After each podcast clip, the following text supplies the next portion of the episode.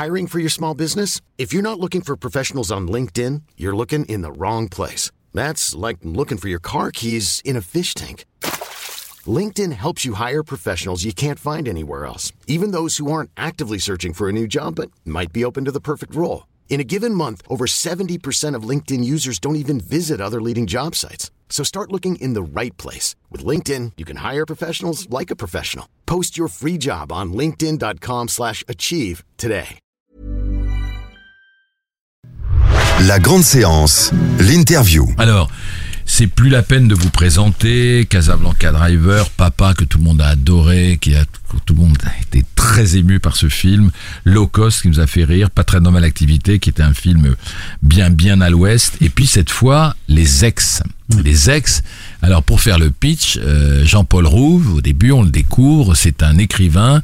euh, J'ai vu le film il y a pas mal de temps, mais qui a écrit un livre qui s'appelle Heureux comme un ex. Et il explique que les ex sont extrêmement présents dans nos vies. Vous êtes jeune, mais vous verrez. Moi, Et pense- on- Mais malgré votre jeunesse, vous avez sûrement eu des ex, j'imagine. Je suis déjà d'accord, hélas. Donc, pour, pour, pour faire court, Antoine Jean-Paul Rouve, lui, euh, je, je vais pas spolier, hein, mais voilà, il regrette un peu son ex et en plus il va arriver un, un drame dans sa vie. Voilà, il va se retrouver avec euh, ces deux jumelles qui, qui sont super super relous, super chelous. Donc il va devoir gérer ça et du coup il n'ose pas trop s'engager. Euh, Il y a Didier, alors lui c'est un grand numéro, euh, Patrick Chenet qui, qui regrette son ex, mais quand il est face à elle, euh, il l'insulte mais avec des, une violence incroyable, mais quand même il aime toujours en fait. Il y a le père Laurent, alors c'est notre euh, cher ami euh, Arnaud Ducret qui est devenu prêtre après avoir une vie euh, agnostique on va dire, et là il doit marier euh, une fille dont il était autrefois amoureux. Donc c'est un peu rude parce que il se rend compte qu'il est toujours euh, amoureux d'elle en fait. Donc voilà. Et puis il y a Serge qui est joué par Maurice Barthélémy qui lui est obligé de courir vite parce que euh, il est avec une jeune femme qui avait une compagne. Donc lui il fuit l'ex-compagne de son ami. Euh, celle, celle, celle qu'il poursuit, c'est Claudia Tagbo. Euh, et puis il y a Greg euh, Baptiste Caplin qui, qui n'a plus d'ex, mais qui a le chien de son ex.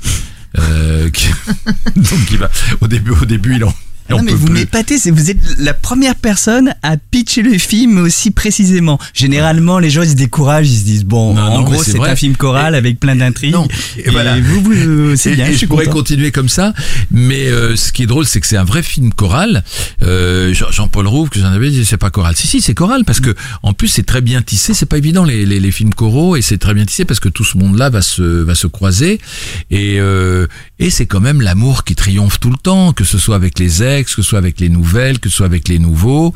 Et puis euh, il y a il y a il y a un petit ton aussi euh, de gravité parfois, de tendresse, de on vieillit, mon cher Maurice Barthélémy, donc on n'est pas toujours drôle. Il y a aussi de de la tendresse. Alors tout ça c'est c'est c'est parti d'un D'un film italien. film italien. Oui, qui s'appelle Ex, qui est pas sorti en, en France, et je l'ai vu en Espagne, et il m'a intéressé surtout par sa structure.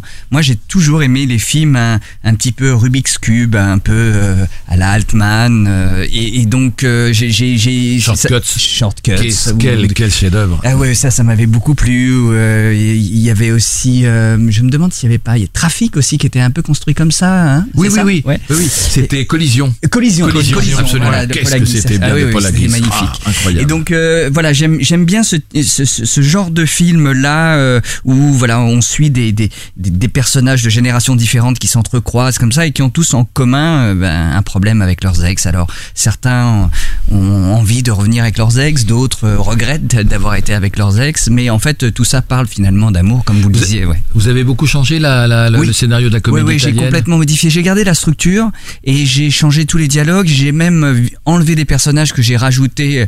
euh, j'ai rajouté des personnages à moi, euh, notamment celui de Baptiste Le Caplin avec son chien.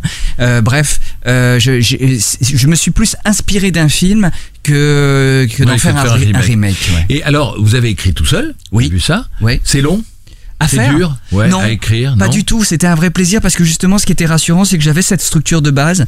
Et euh, après euh, bah, je me suis amusé à, à la modifier et, euh, donc c'était assez ludique en fait euh, l'écriture. Alors comment vous avez choisi? Alors, je- quand j'étais avec Jean-Paul Rouve, la première question que je lui ai posée, ça va vous faire rire, vous l'avez peut-être dit.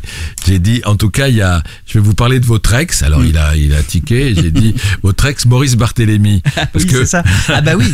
avec lui vous vous engueulez pas, parce qu'il y a une vraie histoire. Ah mais c'est clair, on, a- Les on- Robins des on Bois. était au- dans les Robins des a Bois 20 ans. ensemble il y a 20 ans et, euh, et on était binômes tous les deux, on écrivait ensemble et donc on partageait le même bureau, on partait en vacances ensemble. Donc c'est vrai que pendant 10 ans de notre vie, on s'est plus vu lui et moi que lui avec sa, Sa nana et moi avec la mienne. Et, et alors justement, on, on va reparler du film, mais euh, je- je- j'enchaîne là-dessus. Euh, Ce, qui est, ce qui est extraordinaire, c'est c'est un peu comme le Splendide. Euh, ch- chacun fait, fait son chemin.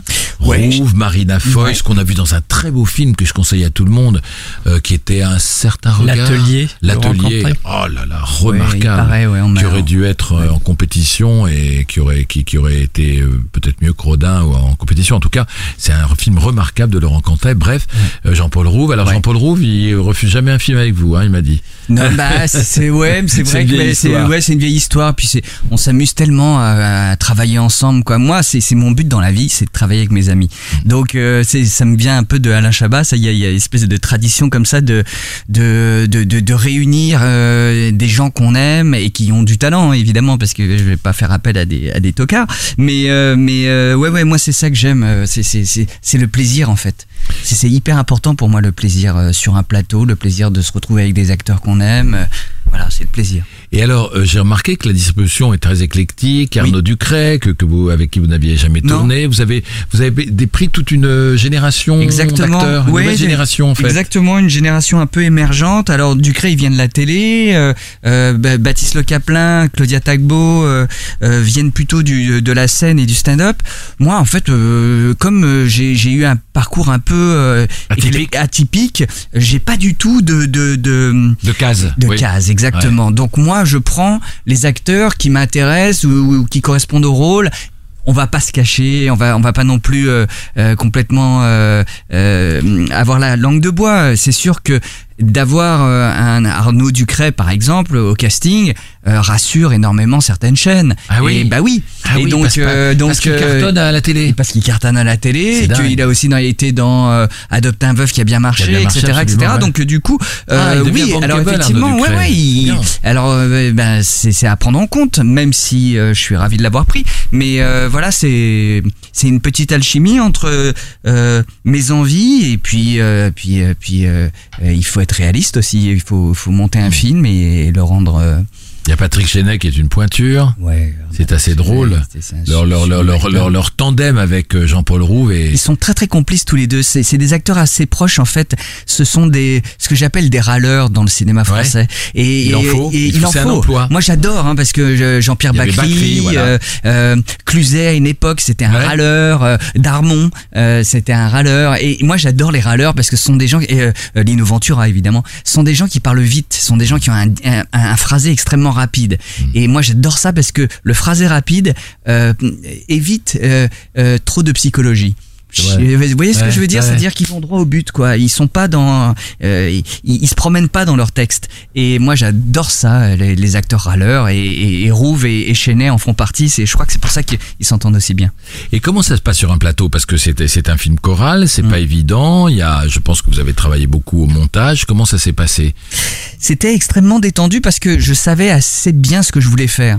Donc je l'avais bien préparé ce, ce film, ce qui fait que quand j'arrivais sur le plateau, je savais euh, quoi demander à mes acteurs et à mon équipe. Ce qui fait qu'il n'y avait pas de stress. Les acteurs, en fait, ils ne réclament qu'une chose dans la vie, c'est d'être euh, sécurisés, d'être pris en main et d'avoir le sentiment que ils ont un, un metteur en scène qui sait ce qu'il veut. Et à partir du moment où on, euh, où on les rassure, euh, ils sont ils sont rassurés et tout va bien. Donc euh, ça c'est bien Euh, passé. Je t'en prie Antoine. Antoine oui, moi j'ai une question sur Oui. la double casquette réalisateur-acteur. Ouais. Justement, comment ça se passe concrètement euh, bah, Comment on s'auto-dirige euh, Comment on, on apprécie euh, les. En même temps, euh, Maurice n'avait pas un énorme rôle. Non, j'ai Oui. pas un grand rôle dans celui-là, euh, mais c'est vrai que c'est c'est un pli que j'ai pris à l'époque de des Robins des Bois. En fait, euh, à l'époque, on faisait de la télévision, on faisait, on, travaillait beaucoup, on faisait une demi-heure de sketch par jour, et en fait, on, se regardait jouer, mais sans aucun jugement. C'était juste une question de rythme. On se disait là, on est dans le rythme, là, on n'est pas dans le rythme. Ce qui fait que j'ai pris ce pli-là de me regarder sans me juger. Simplement en, voyant le problème technique que je peux, euh, euh, qui peut se poser. Donc, du coup, moi, j'ai pas de problème à passer devant, derrière.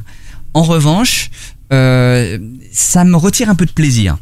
C'est-à-dire que C'est pas préfère. pareil que quand vous êtes dirigé par un autre. Exactement. Moi, j'adore venir sur un plateau, être dirigé, euh, arriver les pieds sous la table. Moi, j'ai appris mon texte et, et je me laisse diriger. Ou alors, j'adore euh, être derrière le combo et diriger mes acteurs et être hyper concentré pour faire en sorte qu'ils soient le mieux possible.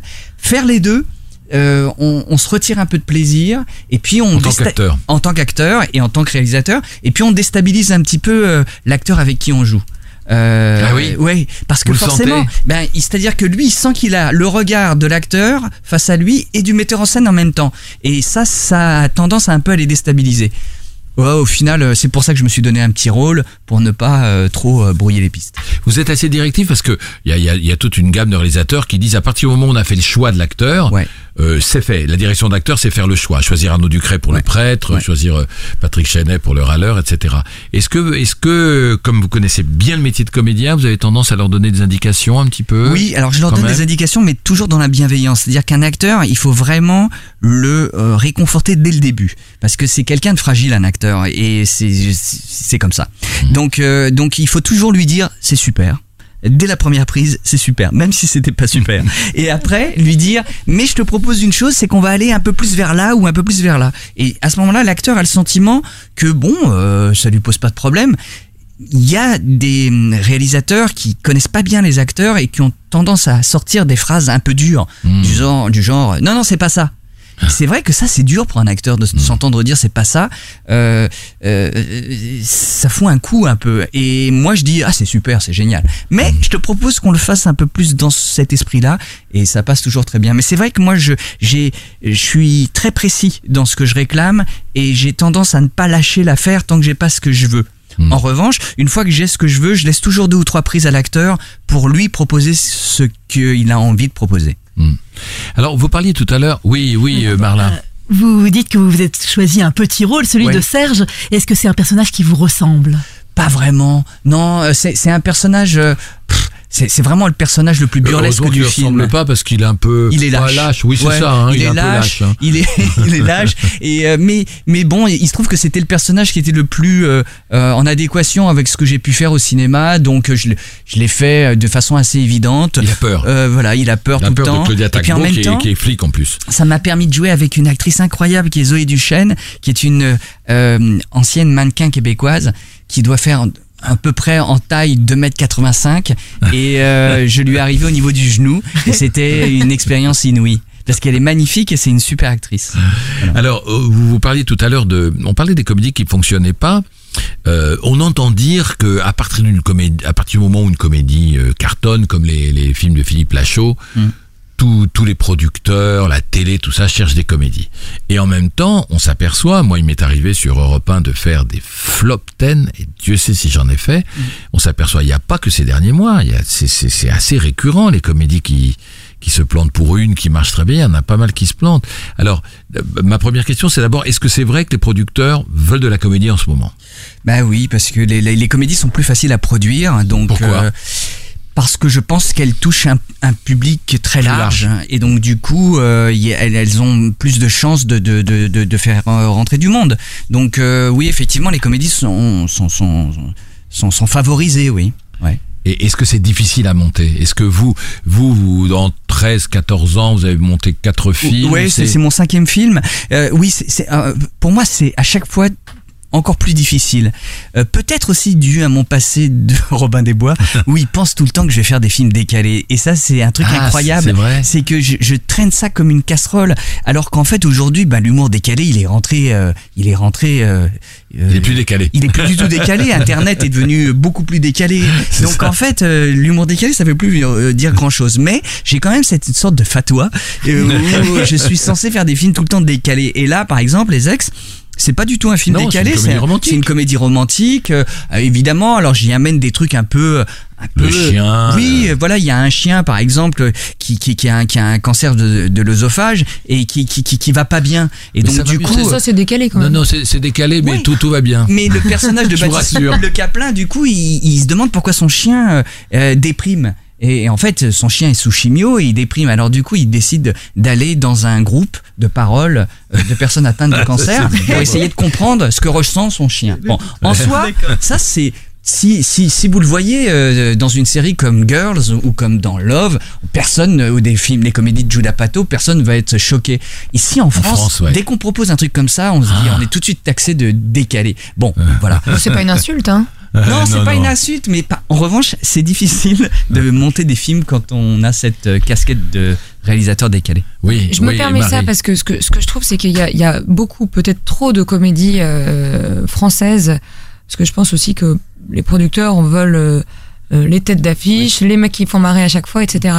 Et le décalé, et le décalé spécifique notamment des Robins des Bois, parce qu'il y a vraiment une patte Robin des Bois, euh, c'est aussi un film qui va avoir une âme, une identité. Et moi, j'ai l'impression que ces six derniers mois, j'ai vu plein de comédies qui n'avaient pas d'âme, pas d'identité, Mmh.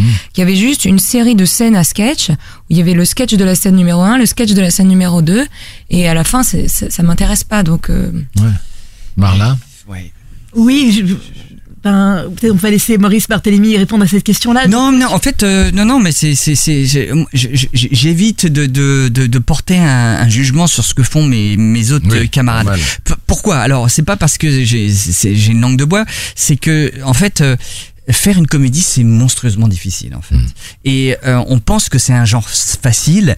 Et pour en réussir une, il y en a des 12 de ratés.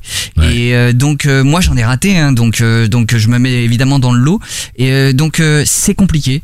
Et, et on se plante quand on fait des comédies, euh, même si au départ on peut avoir une bonne intention. Et évidemment, certains producteurs ont des intentions peut-être un peu mercantiles, ça c'est sûr. Mais mais mais en même temps, oui, c'est c'est c'est c'est un dosage extrêmement compliqué la comédie. Et je, je- c'est comme ça que je l'explique. Oui, Marla. Euh, J'avais une question sur la comédie parce que quand j'ai vu le titre de votre film, Ouais. Les Ex, Mm. je me suis dit les ex a priori c'est pas drôle Oui. parce qu'effectivement croiser un de ses ex, euh, à part la terreur, je vois pas. Et euh, Oui, mais c'est ça. Il y, y en a pour qui c'est la terreur dans le film. voilà. Et, et quand j'ai vu la bande-annonce, j'ai tout de suite pensé à Quatre jours d'enterrement, Oui. euh, où on voit Hugh Grant qui est entouré de six de ses ex pendant le dîner d'un mariage d'un ami et où il doit se justifier auprès de- des six femmes de Je me sa souviens vie. pas de cette scène. euh, Oui. qu'il a déçu, etc. Mais- oui, mais c'est une Euh, bonne référence, effectivement. Moi, j'adore les comédies romantiques anglaises euh, ou, ou- ou américaines comme, comme euh, oui, ou- enfin celle de Working Title. Mais, mais, mais, euh, mais là, pour le coup, j'ai essayé de faire une comédie euh, romantique à la française sans trop copier le genre américain ou anglais, parce que je trouve que ça fait toujours un peu euh, toc quand on va euh, chercher le genre absolument. Donc, la raison pour laquelle c'est une comédie, c'est que là, pour le coup, j'ai insufflé l'esprit français un tout petit peu euh, des portes qui claquent et et de euh, tiens euh, il y a un tel qui déboule ou quelqu'un qui fait une gaffe etc Euh, bon bref voilà le côté un tout petit peu euh, euh, comment on pourrait le qualifier euh, vaudeville quoi mais fais-d'eau. sans que ça soit péjoratif hein, mais voilà c'est un peu ça qui m'a plu Moi, ce que je remarque, je, fais partie des anciens, c'est que euh, ce que j'aime pas dans certaines comédies d'aujourd'hui, c'est que le, rire est provoqué par juste la transgression, comme, vous disiez, Marie, on met des scènes les unes à côté des autres, alors que même dans une comédie, il faut qu'il y ait un fil humain. Et, et dans la comédie de Maurice Barthélemy, il y a un fil humain, humaniste, mais il y a, une, il y a une- non seulement une histoire, mais il y a un film humain. Il faut qu'il y ait de la tendresse. Un film, c'est fait, c'est Truffaut qui disait que c'était fait pour enchanter la vie. Même un film sombre, c'est fait pour enchanter la vie. Et voilà. Et moi, les, les comédies où le, où le, tout le monde n'est pas de Chaplin, donc les comédies où juste le rire doit venir parce qu'il y a une noix de coco qui tombe sur la tête ou, ou on prend une, une, une- une porte dans la figure, ça, moi, ça me fait pas rire. Mais bon, euh, c'est voilà. Après, c'est une question de goût. Et il y a des, il y a des comédies auxquelles je pense qui font des cartons et voilà. Donc, euh, c'est aussi peut-être une question de génération. La grande séance, l'émission 100% cinéma de Séance Radio.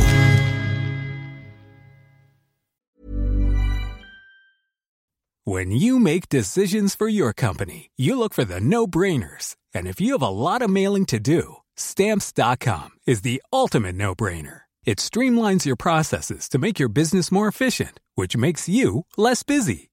Mail checks, invoices, legal documents, and everything you need to keep your business running with Stamps.com. Seamlessly connect with every major marketplace and shopping cart. Schedule package pickups and see your cheapest and fastest shipping options from different carriers. With rates up to 89% off USPS and UPS rates. And with the Stamps.com mobile app, you can take care of mailing and shipping wherever you are. Make the same no-brainer decision as over 1 million other businesses with Stamps.com. Sign up with code PROGRAM for a four-week trial, plus free postage and a free digital scale. No long-term commitments or contracts. That's Stamps.com. Code PROGRAM.